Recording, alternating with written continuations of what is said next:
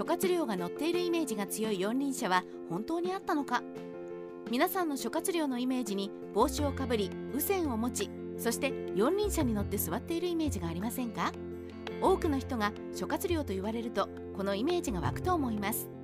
しかしここで気になるのが諸葛亮の腰掛けている四輪車。これは一体何なのか？当時本当にあったのか？ただの創作なのか？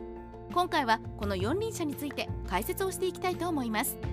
諸葛亮のイメージにある四輪車。まずは少しおさらいをしましょう。前述したように諸葛亮のイメージといえば白い羽織のような着物丸まったような帽子をかぶってトレードマークのような白い右線を手に持っている。そして車椅子のような四輪車に腰掛けている姿。それが諸葛亮のイメージですよね。ただしこの諸葛亮のイメージはあくまで演技によって作られたイメージ像なのです。そこでこのイメージが生まれた経緯と考えられている諸学期から紐解いていきましょう。四輪車のイメージはどこから来た？さて諸学期の五輪にて諸葛亮の描写として以下のように書かれています。諸葛亮は白い腰に乗って頭巾をかぶり右線を手にして軍の指揮を執っていた。頭巾と右線に関しては皆さんのイメージとそこまで差異はありません。ですが白い腰と四輪車のイメージはちょっと結びつきませんよね。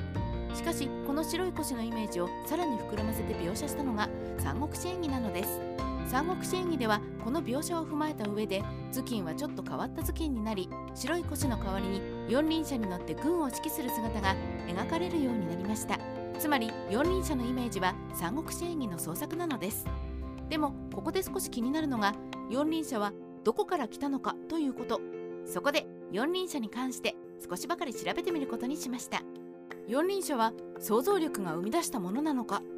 さて三国志演義は16世紀に中国で書かれたものです。ここで諸葛亮が四輪車に乗って指揮を執るというシーンが描かれます。その一方で1669年の著書の中で日本を描いた絵があります。これはオランダ人作家アルノルドゥス・モンタヌスによって描かれたものなのですがここで女性が諸葛亮と似たような四輪車というか手押し車のようなものに乗っている絵があるのです。この女性は太閤様という女性なのでそれなりの地位のある女性だったのでしょう。ここのポイントはこの時期に日本に手押し車四輪車がありそれが欧州にも伝わったということ。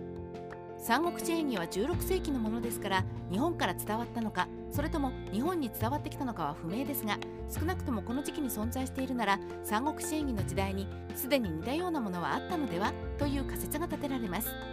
諸葛亮の四輪車は三国志演義による創作です。しかしその四輪車のベースとなったものはすでにあったと思うとそれに乗っている諸葛亮は当時の人から見ても地位の高い人物であると思われていたのではないでしょうか。もう一つの四輪車は諸葛亮の発明品。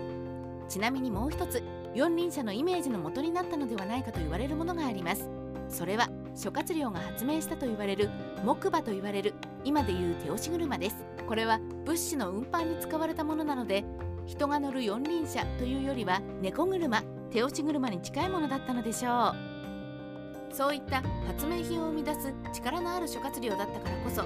四輪車というその頃はまだ比較的新しい乗り物に乗せて指揮をする革命的な人物として描かれたのかもしれませんね。三国志ライター千の独り言。諸葛亮と四輪車についていかがだったでしょうか？諸葛亮の四輪車はあくまで演技の創作と思ってそれ以上に調べてこなかったのですが今回調べてみるとベースになったようなものがすでにあったことそしてそれに載せた人物を描いた想像力があったことにもまた驚きです。三国志は歴史。三国志演義はあくまで創作のお話。なんて言わずにどうしてそういった描写が生まれたのかを調べてみるとより一層歴史の流れやつながりが楽しめます。